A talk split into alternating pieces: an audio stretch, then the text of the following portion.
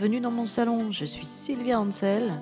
Vous écoutez mon podcast et pour cette septième émission, je vais vous parler d'une chanson à moi qui s'appelle I Am a Memory. Elle se trouve sur mon premier album qui s'appelle Sylvia Hanschneckenbull Does Not Sing Christmas. Et euh, I Am a Memory, c'est un morceau méconnu. C'est pas comme si j'avais vraiment fait des tubes mondiaux et internationaux. Mais personne ne me le réclame jamais en concert. Personne ne m'a jamais dit Ah tiens, euh, cette chanson-là, je l'aime bien. C'est la chanson préférée de personne. C'est un pauvre petit morceau qui a pas d'amis en fin de compte.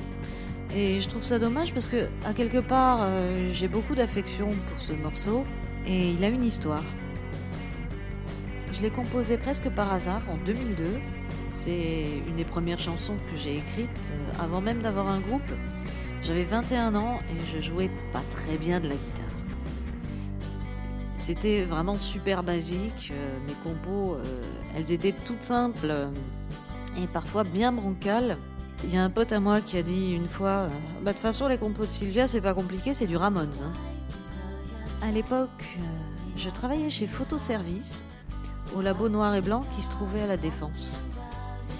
Un samedi soir, parce que oui, du coup, je travaillais les samedis, malchanceuse que j'étais, et je sors du taf à 19h, et mon bus qui me ramenait chez moi à Clichy venait de partir.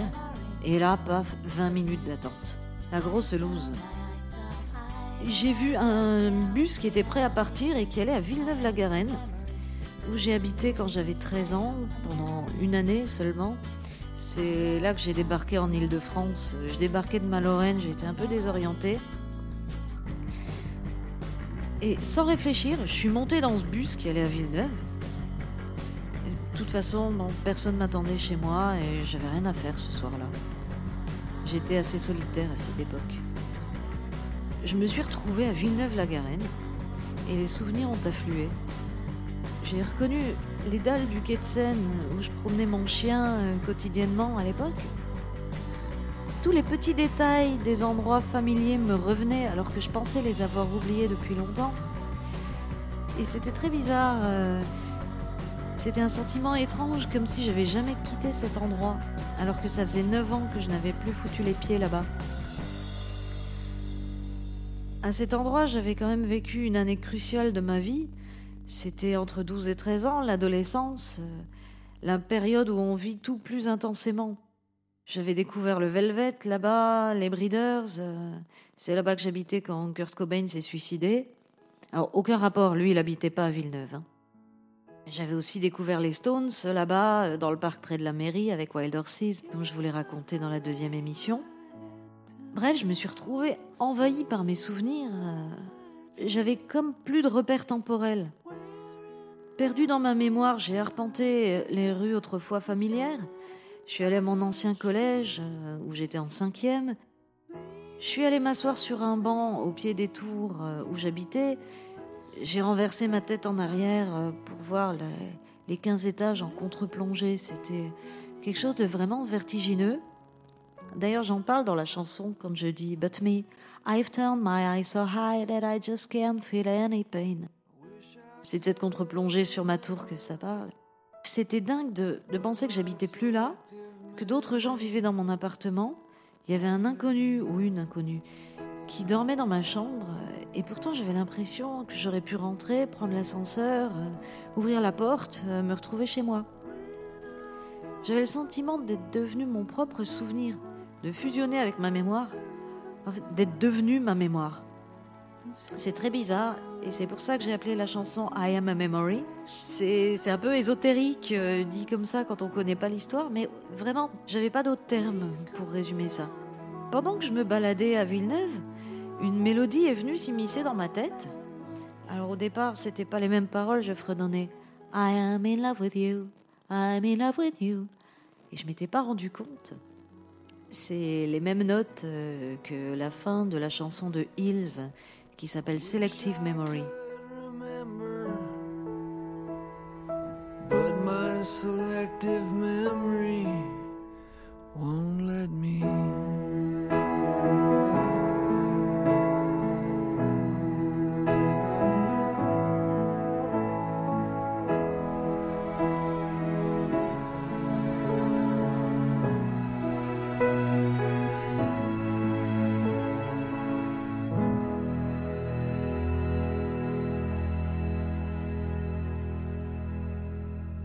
À cette époque, donc, je travaillais chez Photoservice et j'étais amoureuse d'un de mes collègues euh, là-bas. Alors au départ, euh, bah, le, mec m'avait dragué et je pensais que c'était bon. J'étais là, ouais, cool. Je tombe amoureuse de lui. Et quelque temps après, j'apprends qu'il était marié et que sa femme était bien nettement enceinte, genre au moins huit mois et demi. D'ailleurs, elle a accouché après. C'était un peu bizarre parce que j'arrivais pas à me détacher de mon sentiment envers ce mec, euh, alors que je savais très bien qu'il pourrait jamais rien se passer. Photoservice, c'était un univers un petit peu particulier. C'était ni plus ni moins que du travail à la chaîne. Et mes collègues, en général, euh, euh, c'est pas pour faire du mépris de classe, hein, mais bon, c'était pas forcément des lumières. Leur sujet de conversation principal, c'était la Star Academy ou les, les vedettes de Love, Love Story. C'est dur à dire ce truc en plus. Et moi, euh, avec ma licence euh, d'art plastique, ils m'appelaient tous l'artiste pour se foutre de moi. D'où les paroles, en fait. Euh, J'ai commencé par écrire They call me artist. Et c'est juste à cause de ça. Comme vous le voyez, les paroles de I Am a Memory mêlent cette histoire de souvenir, euh, le fait de revenir à un endroit où j'avais grandi et le fait d'être amoureuse de ce mec marié euh, avec sa femme et, et son monospace et son labrador parce qu'il les avait effectivement. C'est pas qu'un cliché. Il avait vraiment ce putain de labrador et ce putain de monospace. Il y a d'ailleurs une petite allusion à, à ça dans les paroles. Go with your wife and grow your child in your fucking house, your fucking car, your fucking dog, your fucking anybody's life. J'étais un peu vénère aussi. hein. De retour chez moi, le soir, après Villeneuve-la-Garenne, j'ai ouvert une bière ou deux, ou trois, ou quatre. Ensuite, j'ai entrepris de mettre une guitare rythmique sur ma mélodie. Et Comme j'étais un peu bourré, euh, j'ai eu un petit accident de guitare. J'étais assise sur mon lit et la tête de la guitare, là où se trouvent les mécaniques euh, avec lesquelles on accorde l'instrument, a tapé, bam, dans la table basse. Et bon, bah, je me suis inquiétée. Oh, est-ce que j'aurais pas cassé quelque chose? Non, je regarde, est-ce que c'est resté accordé? Ah oui, oui, euh, l'accordage était bien. Ça sonnait super bien d'ailleurs. Ça sonnait même mieux que d'habitude. Donc du coup, je compose ma chanson. euh, J'ai trouvé assez rapidement une guitare un peu basique pour accompagner la mélodie de chant que j'avais déjà trouvée en, en me promenant et qui me trottait dans la tête. Bon, les accords étaient tout simples, hein, c'était du sol, do, sol, la. Et bon, bah, ça sonnait super bien. euh, Je me suis rendu compte beaucoup plus tard, euh, je pense le lendemain matin, que lorsque ma guitare avait tapé la table basse, ma corde de mi aigu s'était complètement désaccordée. Heureux hasard, elle était devenue ainsi, donc elle produisait exactement le même son que la corde d'à côté. Et ça faisait un espèce d'effet de chorus, et c'est ça qui sonnait super bien.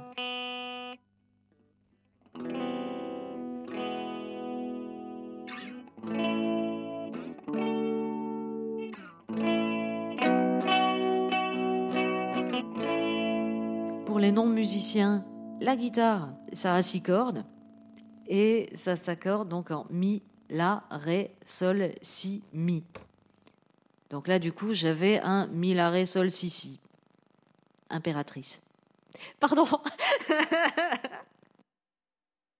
Cet accordage sonnait tellement bien que dans la foulée, j'ai composé une autre chanson avec ce même effet. Et C'était Welcome to a New Town, qui est en ouverture de mon premier album, et qui, euh, fruit du hasard ou pas, parle de déménagement. Je vous en joue un petit bout?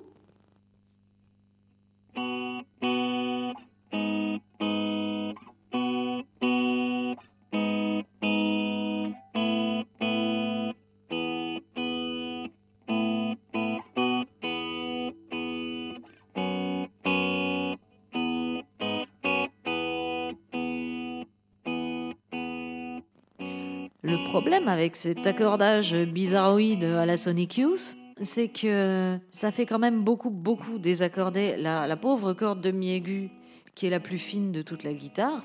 Ça la fragilise beaucoup. J'arrêtais pas de péter des cordes de mi aigu. J'en venais à les acheter par lot de 5 au magasin de musique.